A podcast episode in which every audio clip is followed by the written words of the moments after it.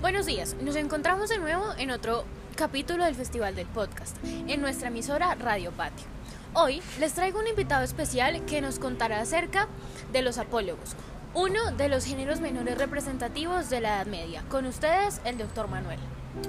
Muy buenos días, Ana, muchas gracias por la invitación. Muchas gracias a ti por asistir a este festival. Bueno, el día de hoy vamos a hablar de los apólogos. Los apólogos tienen un origen árabe eh, y son un género literario cercano al cuento y a la fábula. Eh, es más que todo utilizado en España eh, por poetas que tenían conocimiento de la cultura árabe, persa, del sánscrito y pues claramente del castellano.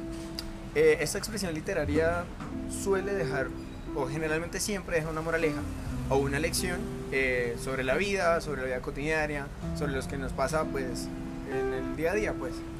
Ok, entonces de acuerdo a esto que nos has contado, quisiera recitarles a nuestros oyentes un apólogo y que luego de que yo lo recite tú nos expliques por medio de este las características que siempre se observan en un apólogo. El día de hoy les traigo el apólogo de nombre El turista y el hombre sabio. En el siglo pasado, un turista fue a visitar el Cairo, en Egipto, para conocer al anciano y sabio que allí vivía.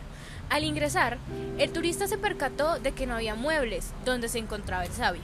Más bien, este vivía en un pequeño cuarto muy simple, donde solo habían unos cuantos libros, una mesa, una cama y un banco pequeño. El turista se asombró por la escasa posesión de sus bienes. ¿Dónde, está su mue- ¿Dónde están sus muebles? preguntó el turista. ¿Y dónde están los suyos? respondió el sabio. ¿Mis muebles? Pero si yo solo estoy de paso, se asombró aún más el turista. Yo también, le contestó el sabio. La vida terrenal es solo temporal. Sin embargo, muchas personas viven como si fueran a quedarse eternamente aquí y se olvidan de ser felices. Bueno, eh, este apólogo vamos, voy a tratar de relacionarlo con las características Ok. para que pues veas cómo se va desarrollando. Lo primero es que se escribe en prosa. Como lo Listo. acabamos de ver, pues es una narración, generalmente hay interacción entre personajes y generalmente son personas porque pues la siguiente característica es que explican cosas de la vida común, de la vida diaria. Entonces se, se habla en un lenguaje común y pues habla de cosas tan, tan sencillas como la vida misma, como Ok. relaciona el mobiliario de la casa, como con la existencia del ser, como cómo pasamos en la vida, que somos, o sea, solo temporales, no somos eternos. Y pues como lo acabamos de ver también, eh, son de mediana o un poco más extensos, pero pues no, no suelen ser tan, tan largos. Y, y no, y no, o sea, no tratan cosas como tan poéticas, sino Ujú. pues es, es muy del, del de lo cotidiano, pues.